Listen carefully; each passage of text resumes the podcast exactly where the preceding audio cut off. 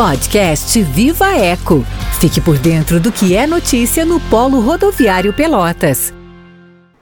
Começa aqui mais um episódio do podcast Viva Eco. O programa de hoje aborda a campanha Viver é o Bicho. Sou a Gabriela Krolofo e estaremos falando sobre esta campanha voltada a promover a conscientização dos usuários e lindeiros das rodovias sobre os perigos acarretados pelos animais soltos nas estradas. Dados estatísticos do setor de operações da concessionária apontam que 19% dos acidentes ocorridos no Polo Rodoviário Pelotas nos últimos três anos são causados por animais na pista. Muitas vezes, estes animais escapam das propriedades porque as cercas estão mal conservadas. Para evitar essas situações, a Ecosul lançou em 2012 uma campanha educativa que, além de aprimorar a capacitação dos funcionários na apreensão destes animais, trabalha constantemente na conscientização dos lindeiros sobre suas responsabilidades. Além, é claro, de informar aos usuários sobre a importância do respeito à sinalização. Para você entender melhor a dinâmica da campanha, saiba que, além da apreensão do animal, é necessário verificar qual a causa da fuga, como más condições do local, cerca danificada ou porteira aberta. Logo que as equipes da concessionária identificam a causa, o proprietário é notificado e responsabilizado. Este é mais um exemplo da cadeia que está por trás das ações de segurança da concessionária desde a análise dos relatórios de acidentes envolvendo animais nas rodovias, vistorias em cercas, notificação dos proprietários em casos de irregularidade e implantação de placas nas estradas. Os colaboradores da inspeção de tráfego da concessionária recebem oficinas sistemáticas de reciclagem, com aulas de tiro de laço. A campanha identifica os trechos críticos, mas atua também nas demais áreas da concessão uma cartilha foi preparada com dicas aos usuários de como agir em situações de animais na pista e instrui os proprietários e lindeiros sobre suas responsabilidades. Para conhecer mais essa campanha que tem parceria com a Polícia Rodoviária Federal e a Universidade Federal de Pelotas através da Faculdade de Veterinária, conversaremos com o professor Carlos Eduardo Nogueira.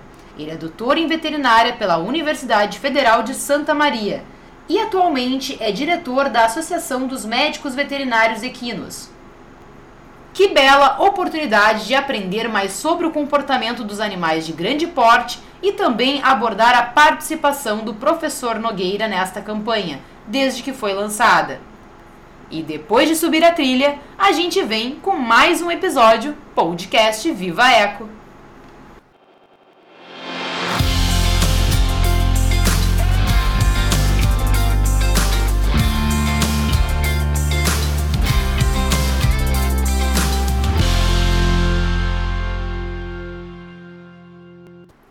Olá, professor Nogueira. Seja bem-vindo ao nosso oitavo episódio do podcast Viva Eco. Uma vez detectada a existência de animais soltos, quais são as principais orientações? Primeiro, para o usuário que está dirigindo e se depara com o animal na pista, e depois para as equipes da concessionária que farão o procedimento de apreensão. Olá, Gabriela. Essa é uma questão extremamente importante porque, principalmente, os grandes animais, cavalos e bovinos, eh, são indivíduos que reagem de uma forma muitas vezes inesperada. Eh, o cavalo tem uma atividade eh, de se movimentar muito rápido, ele troca de posição muito rápido. Então, a, a melhor situação em a gente tendo a oportunidade de enxergar né, com alguma distância, então é importante a história de da, da direção defensiva, né, como se fala muito, é, é, reduzir a velocidade ao extremo, evitar guinadas bruscas, movimento bruscos é, próximo ao cavalo, porque ele pode se assustar com o movimento do carro, né, tende a se assustar e muitas vezes ele pode saltar para frente do carro, para cima do carro. Né? Então, é reduzir ao máximo a velocidade, evitar freadas bruscas, como eu comentei, é, em conseguindo reduzir a velocidade, o caminho é seguir ao lado do cavalo, tentar colocar o carro ao lado do cavalo é, gradativamente. Né? A gente sabe que isso no momento de pânico às vezes não é possível. E óbvio, é, se distanciar do cavalo. É, o bovino é um pouco diferente, que o bovino tende a andar em linha reta, mais em linha reta. Então, é, se ele vier em grande velocidade é, ou em direção é, ao carro, muitas vezes ele não consegue parar. Né? Isso também pode acontecer com o cavalo, mas o cavalo tende a saltar, o bovino não. Então, geralmente, inclusive, os acidentes com, com equinos, com cavalos, são mais perigosos, porque no saltar, muitas vezes, ele adentra o carro, né? ele pode entrar pela janela, ou pelo retrovisor, ou seja, que é uma coisa bem complexa em relação ao risco ao motorista. O bovino não, ele tende a andar em linha reta, então a gente procura é, ir em direção à traseira dele, à medida do possível eh, desviar é, pela traseira dele. É, essa é uma lógica também para o cavalo, mas muitas vezes no cavalo a gente não consegue fazer isso é, pela velocidade do cavalo e obviamente isso também está relacionado com a velocidade é, do, do condutor. É fundamental, né? É óbvio, a gente tentar ter visibilidade da pista. Então, os horários de acidente são aqueles clássicos, né? À noite, com neblina, é, quando infelizmente a gente é, faz uma curva e se depara com o animal. Então toda a atenção deve ser redobrada, principalmente nos locais que tem sinalização é, de possível é, animal.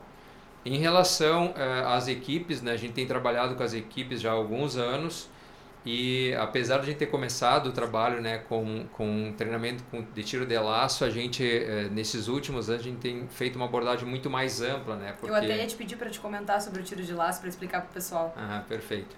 É, aí depois a gente retoma essa questão, né, mas a abordagem é, vai bem nesse sentido que eu comecei a falar do comportamento dos animais, porque a contenção dos animais passa muito pelo entendimento do comportamento, né, e os indivíduos é, animais também se comportam de forma diferenciada.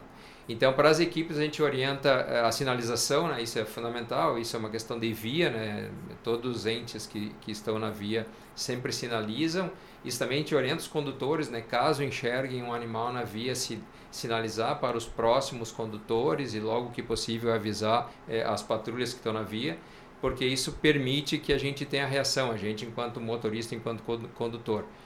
É, a grande preocupação que a gente tem quando tem um animal solto, é, além da sinalização, é tentar contê-lo sem assustá-lo, né? porque esse animal muitas vezes escapou é, e muitas vezes ele está assustado na via.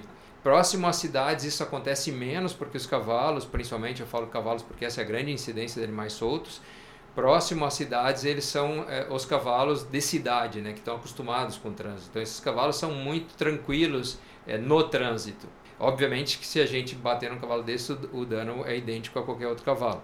Entretanto, os cavalos da pista, tipo que fugiram de uma estância, de uma fazenda ou do local no meio da pista, esses cavalos muitas vezes saem assustados né, na, na, na pista e podem estar assustados. E aí, se eles começarem a correr, é, a gente tem que, é, no primeiro momento, reduzir drasticamente a velocidade, é, reduzir o movimento, se possível, porque a gente, cada vez que assustar mais o cavalo, mais ele vai correr e ele pode passar de uma pista para outra, ou seja, aí ele fica completamente descontrolado. Isso é menos comum acontecer nos bovinos, né? mas uh, a gente tem que tomar esse cuidado. Então, o fundamental é sinalizar, cercar essa área, a gente tem orientado né, as patrulhas para isso, e à medida do possível uh, a gente conter esses animais uh, com, com pequenas barreiras, né? Então, o fato da gente usar o, o, laço mesmo como, como uma opção, ela existe, mas é bem pouco frequente na rotina é, da apreensão dos animais. As equipes da Ecosul, né, Nogueira, passam sistematicamente por treinamentos. E um dos objetivos da capacitação é mostrar a forma correta de abordar os animais, que o Muto estava mesmo comentando agora, que tem necessidade de apreensão. Como os animais de grande porte, como o cavalo, por exemplo, se comportam neste momento e quais são as técnicas que irão facilitar o trabalho das equipes? Tu acabou de comentar sobre os cavalos que são eh, criados atrás das cercas e também tem aqueles cavalos que são os domésticos que o pessoal trabalha, que aí ele já tem uma, uma noção maior de via, exatamente. E o que que tu vê nisso, assim? É, o que a gente tem mostrado para os colegas né, que trabalham na via, é, nesses treinamentos, é a medida do possível que eles consigam identificar o comportamento do animal, né, como esse animal está reagindo. Porque o cavalo é, é, um indivíduo muito sensível, né, ele tem uma capacidade é, sensitiva muito grande, ele percebe pelo som, ele percebe pelo cheiro, ele percebe pelas vibrações e sons, inclusive, que a gente não escuta. É, ele enxerga muito bem à noite, então às vezes o reflexo luminoso pode assustá-lo. E a primeira fase, então, que a gente tem feito nos treinamentos é mostrar como o cavalo é, enxerga, sente, percebe, para que a pessoa que vai abordar tente entendê-lo, tente adiantar o seu movimento, porque a gente vai reagir, é, e o cavalo também, conforme o outro. Né? Então, a gente tem que estar preparado para entender como o cavalo está naquele momento para a gente tentar abordá-lo para para a gente capturá-lo, no caso. Né? Uhum. Então, se o cavalo está extremamente assustado, a primeira situação é tentar acalmá-lo de alguma forma. Então, muitas vezes a gente vai conduzindo o cavalo até um lugar, até um canto. É, às vezes a cerca está rompida, está aberta e aí e as equipes conseguem conduzir esse cavalo de volta, o que seria o perfeito, né? E depois, se ela não está completamente destruída, a cerca só fechar e às vezes tem uma porteira aberta mesmo. É, esses cavalos, como a gente falou, é, ao redor da cidade são cavalos mais tranquilos de, de mexer e esses cavalos às vezes até com um barulho que, é, digamos, imita alimento, né, uma lata com pedrinha, eles reconhecem e já se acalmam imaginando que vão ser alimentados, a gente consegue capturá-los muito fácil. Então a questão é perceber como o cavalo está reagindo para tentar evitar uma reação mais drástica, mais brusca, que seria de maior risco para todo mundo, inclusive para o próprio é, colega que vai estar tá na contenção ali, que pode ser atropelado, pode ser machucado pelo cavalo de forma inconsciente. O animal está reagindo só uhum. àquele momento de estresse que ele está vivendo. vivendo. Os animais apreendidos são conduzidos para a faculdade veterinária da UFPEL, certo? E sabemos que uma das partes mais complexas desse processo é a colocação do animal no reboque. Como os participantes dos treinamentos são instruídos para agir nesse momento? em especial de estresse com o animal, conforme tu salientou agora para nós. É, no treinamento ainda, né, a gente é, faz toda uma sequência, né? Então, primeiro a percepção, depois, depois como chegar num cavalo para conter, que seria a colocação do buçal, a colocação de uma corda. Uhum. É, a gente tem trabalhado muito em evitar laçar mesmo, porque o movimento da corda, às vezes o som assusta, assusta os cavalos. Mas em algumas situações a gente chega num grau de aproximação que o cavalo não deixa chegar e o negócio, a, a situação mesmo requer a gente atirar o laço mas a gente tenta contê-lo e a maioria dos cavalos, como a gente falou, tem um grau de convívio, mesmo os cavalos de fazenda. E esses cavalos, como a gente disse, a partir do momento que eles se sentem, é, digamos, tranquilos, né, é, ou relativamente confortáveis com a situação que está, a gente, se a gente consegue acalmar o cavalo, a gente chega fácil no cavalo, inclusive a ponto de botar um cabresto no pescoço e botar o buçal e pegar. Então, é, pelo que a gente tem falado com, com, com os colegas que estão na via, realmente é, essa é uma etapa que a gente, a gente tem conseguido avançar, né? tem se vencido relativamente fácil. É, a grande questão é depois, nessa condição, a gente então está com os cavalos contidos, colocá-lo no reboque. É, realmente isso é um desafio, porque muitos cavalos aí sim não, nunca entraram no reboque, não conhecem essa, essa relação. É, aí é, do tempo da contenção até é, tracionar o animal, ou seja, puxar o cavalo até o reboque, muitas vezes tem trânsito, muitas vezes o reboque não está colocado próximo, muitas vezes não consegue colocar o reboque numa inclinação correta, porque depende do local da via. Sim. E, e aí sim, aí tem situações de estresse, porque aí, isso também é diferente para o cavalo. Então a gente vem adaptando os reboques, isso tem sido um avanço né, da, da concessionária e temos né, ainda o que avançar é, em qualificar o padrão do reboque em relação à altura, o formato, o tipo de porta e a gente orienta então, e isso tem sido parte do treinamento, como conduzir, porque o cavalo, principalmente diferente do que se imagina, quanto mais traciona na cabeça, menos ele anda. Então, se tu ficar arrastando o cavalo pelo, pelo buçal, pela cabeça, ele senta, ele se atira para trás. E, e, esse é um conceito que quem não conhece cavalo geralmente não entende. Quanto mais força faz, ele segue fazendo muito mais força e o cavalo uh, reage fazendo tanta força para o lado contrário.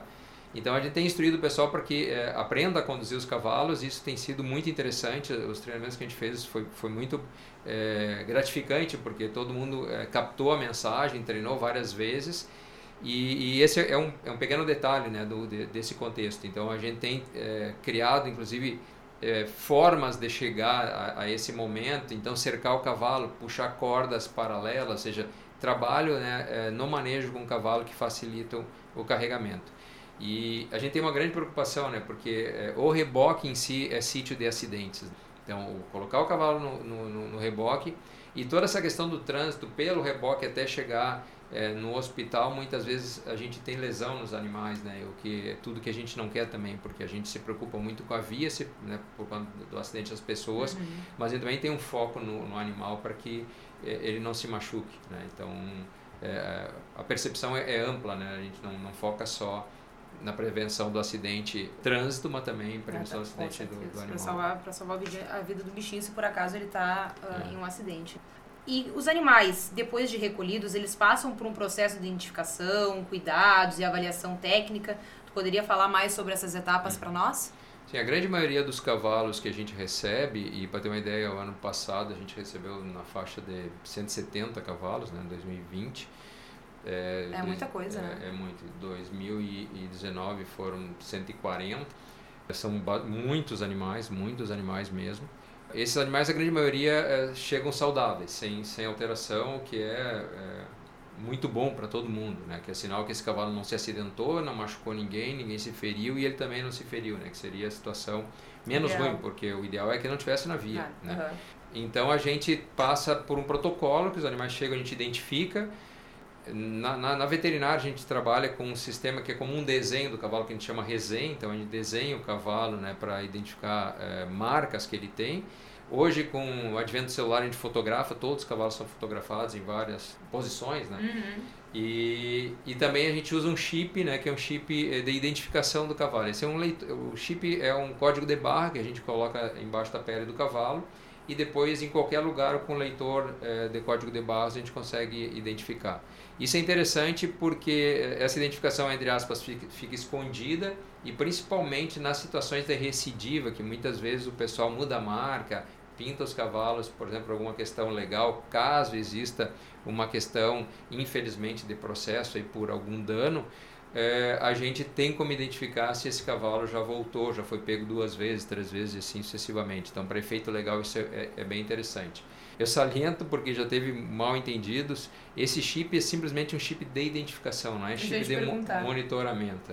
Geralmente o pessoal pergunta, inclusive um prefeito da região, uma época queria que a gente fosse implantar chips porque eles diziam que o que a gente fazia com a concessionária é, evitava acidente porque a concessionária tinha um, um, no satélite a definição de se o animal estava se aproximando da pista, né? Isso existe, óbvio, mas não é esse chip, né? E é uma tecnologia extremamente cara que é pode... só para um controle é, mesmo. É, é, um, é, um, é um código de barra, uhum. na verdade, né? Como tá. se usa para identificação de qualquer outra elemento ou qualquer outro indivíduo. Também Até para saber, tem a ficha do animal, daqui a pouco o animal voltou, vocês Exatamente, conseguem fazer todo um rastreamento em Pela leitura, a gente sempre bota o número e a gente vai lá para a ficha dele e sabe o que aconteceu Mas com ele. Isso é muito legal. Então essa é a primeira fase, que é a identificação. Junto com a identificação, a gente sempre faz um exame geral no cavalo. Né? Então quando se fotografa da mesma forma que a gente tem registrado, a gente faz uma fotografia clínica do cavalo. Então define se ele não tem nenhuma lesão em não tendo nenhuma lesão, esse cavalo fica é, no, no, entorno do hospital sob cuidados mais intensivos, vamos falar assim, por cinco dias, né? Porque ele pode ter sofrido um estresse, ter,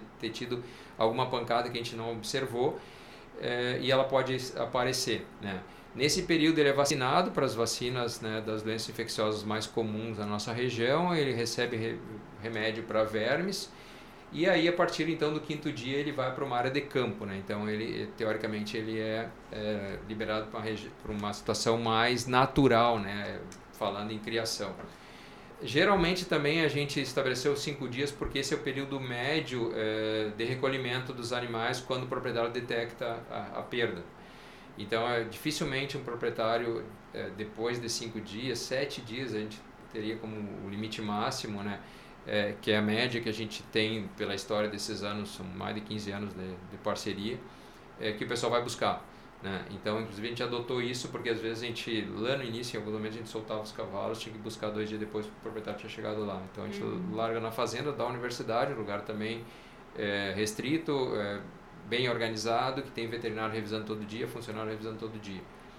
Os animais que chegam com lesão, aí cada situação é, é uma situação. Então a gente avalia nesse primeiro momento igual, detectando a lesão, a gente faz o procedimento correto, né? Às vezes é necessário cirurgia em situações mais graves, né? E infelizmente poucos cavalos, mas acontece, os cavalos chegam muito machucados por, uma, por acidente e a gente procede todos os tratamentos dentro do que é necessário.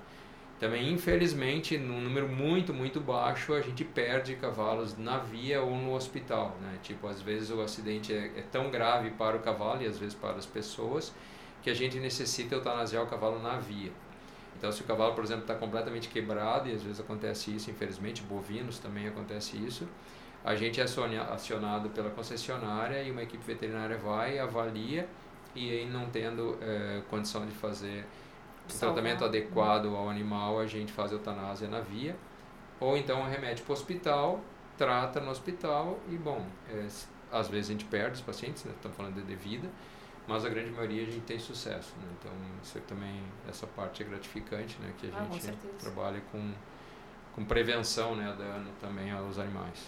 Legal. Os animais, né, no caso, permanecem por quanto tempo no campus da UFPEL? E de que forma acontece a notificação ao proprietário, no caso? Se ele não vem resgatar o animal, qual que é o procedimento, né? O próximo procedimento a ser tomado, no caso? É, a gente não tem uma forma de notificação ao proprietário. Né? Então, é, em tendo o acidente, é, as, as, as equipes né, da via avisam e as equipes da via, no, vendo animais, geralmente vão nos lindeiros e avisam que tem cerca rompida. Muitas vezes recolocam os animais na, de novo na propriedade. Mas em caso de acidente ou em caso de apreensão, né, e pelo menos esse é o relato que a gente recebe, é, o pessoal tenta né, procurar na volta, ver se não, não viu cerca aberta, ver se não tem proprietário, e não tem, eles recolhem. Né? Ou, sendo uma situação de risco, também recolhe direto. É, então a gente não, não notifica, nós somos, entre aspas, fiéis depositários desse processo. Né? A PRF é que surpreende, né? então pela força da polícia, né? essa é a forma legal, e nós recebemos. Em é, o proprietário, digamos, vindo buscar, e às vezes ele pergunta para a PRF, pergunta para o pessoal na região, tal, ah, viu o caminhão lá, geralmente eles chegam para a gente, ah, alguém falou que o caminhão passou e pegou o animal. Aí eles vão ao hospital e reconhecem o animal. Né? Então a primeira, primeira fase é da falta do animal, a segunda fase é ir lá reconhecer o animal que é dele. É, e aí a partir daí se, é, tem uma documentação que essa pessoa tem que preencher. Né? Então essa pessoa tem que fazer um documento em cartório, é, definindo a propriedade, né? afirmando a propriedade, ou se ele tem o, o certificado rural, né? ou seja, se ele tem uma guia de produtor, ele vai lá e mostra, o animal está marcado na minha marca tal. Isso é, é documentado. Frente a isso aí, ele quando nos comunica, a gente define para ele quantos dias né, esse animal está lá no, no hospital e aí ele tem que ressarcir o tempo de hospedagem desse animal. Porque é, esse valor é, é, é, pago pela concessionária, né, pelos dias que o animal está lá ou pelo tratamento que o animal re recebe. Uhum. Então, se o proprietário requerir o animal, ele paga esse valor. Se infelizmente essa pessoa não aparece ou se ela julgar que esse valor ela não tem, isso é, quem arca é a concessionária. Uhum. É, em média, como eu falei, as pessoas que re, recolhem o animal, vão lá buscar o animal, em média, entre o quinto e sétimo dia, eles, eles vão ao hospital.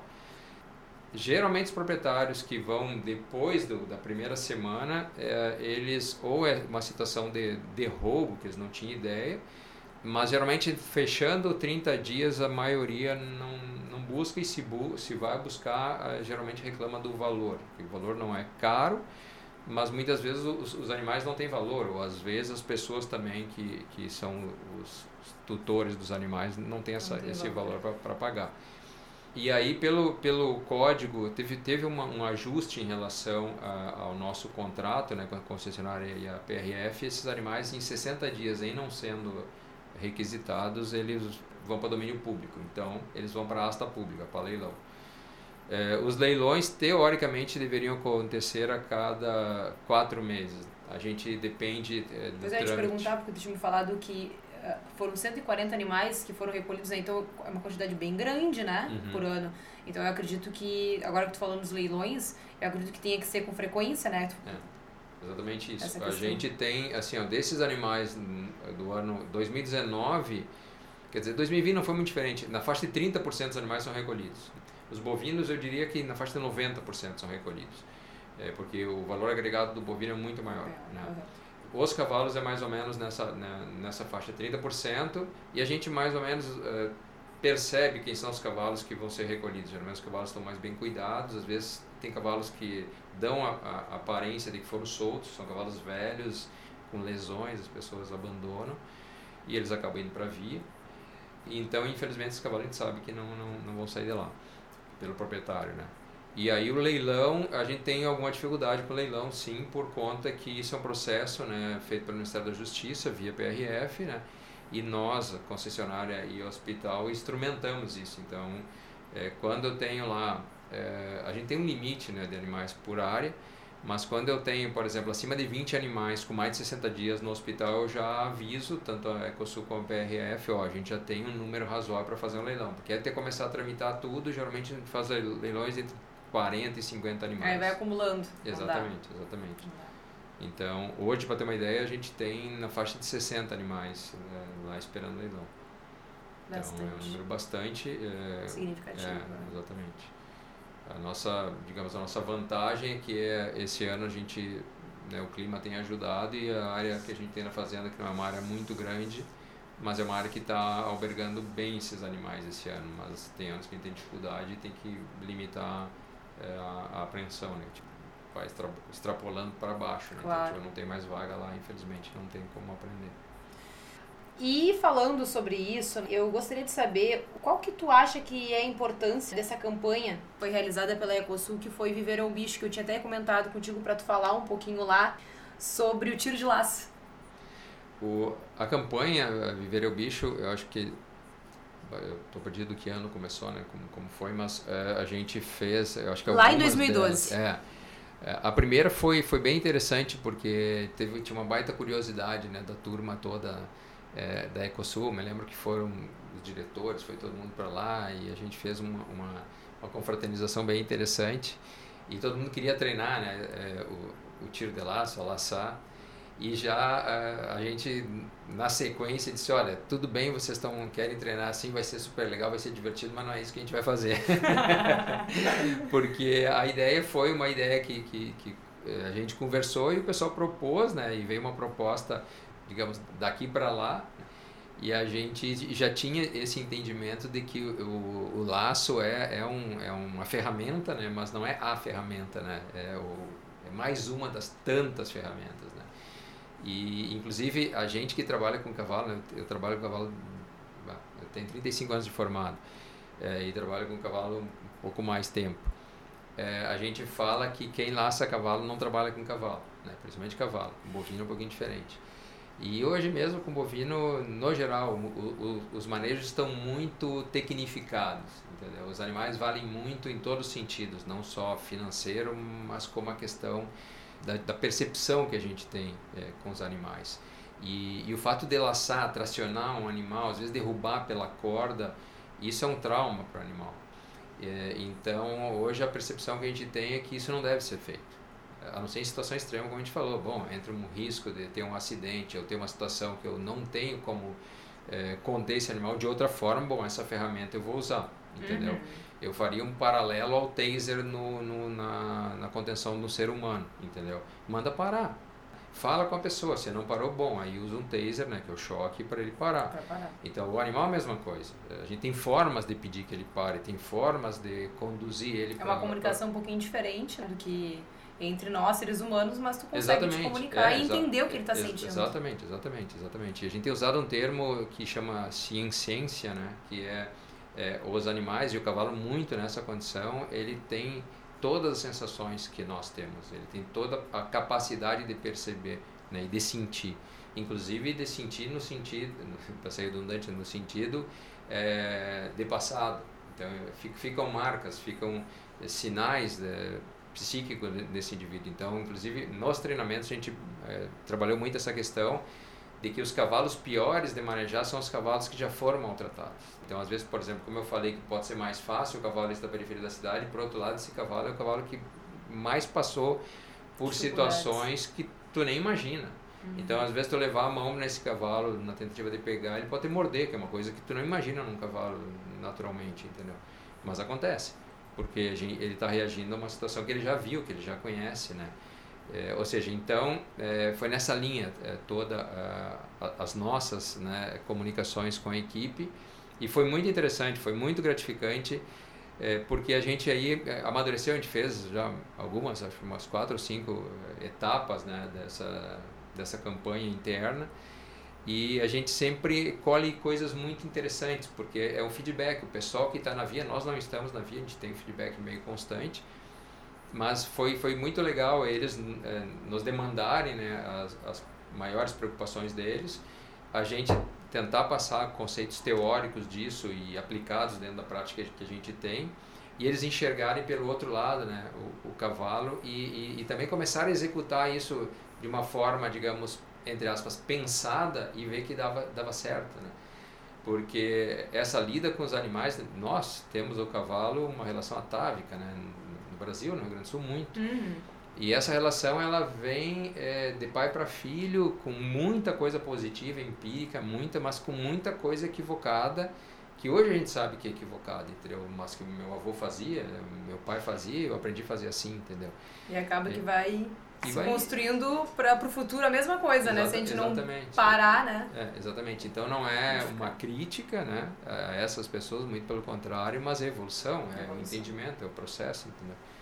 Então essa troca foi foi muito muito interessante e e, e no, o feedback a gente fez a avaliação, né, das, das desses momentos lá de, de, capacitação e todos eles foi foram no mesmo sentido assim de aprendizado mútuo né a gente aprendendo com a equipe que está lá na rua e a visão amplia né começa Exatamente. a enxergar a, as coisas de uma outra forma quando a gente não domina um assunto e a gente entra naquele assunto a gente começa a olhar com outros olhos né não com os ah. olhos que de antes mas quando tu adquire conhecimento tu consegue ter uma percepção um pouco melhor sobre as é. coisas isso é muito legal que bom que essa campanha teve esse intuito tá tendo esse intuito e Nogueira terminou o nosso bate-papo. Tô triste agora, mas a gente conversou bastante, né? Muito bom. Eu queria te agradecer muito por ter vindo aqui, por ter trocado essa ideia conosco, ter passado essas informações que são muito importantes. Eu acho que os animais, como tu mesmo falou, a gente consegue sentir todas as emoções, consegue eles têm as mesmas emoções que nós, sentem o mesmo, e o que falta é um pouquinho, eu acho que, de sensibilidade, né? Da gente daqui a pouco olhar e entender isso. Eles só não falam, mas eles entendem e sentem também. Então a gente tem que tomar maior cuidado. Então a gente vai chegando ao final de mais um episódio do podcast. Queria te agradecer mais uma vez, muito obrigada, muito obrigada, muito obrigada, muito obrigada por ter vindo aqui. E você aí que é o nosso ouvinte, eu agradeço muito o contato e a companhia de vocês. E eu convido vocês para continuarem em sintonia com a gente, porque em breve a gente vai estar tá trazendo mais novidades por aqui. E se vocês quiserem saber mais sobre o universo das ações da Ecosul, acompanhe as informações da concessionária pelo www.ecosul.com.br e pelo Twitter e o Instagram e aqui no podcast Viva Eco. Até a próxima, pessoal! Podcast Viva Eco Fique por dentro do que é notícia no Polo Rodoviário Pelotas.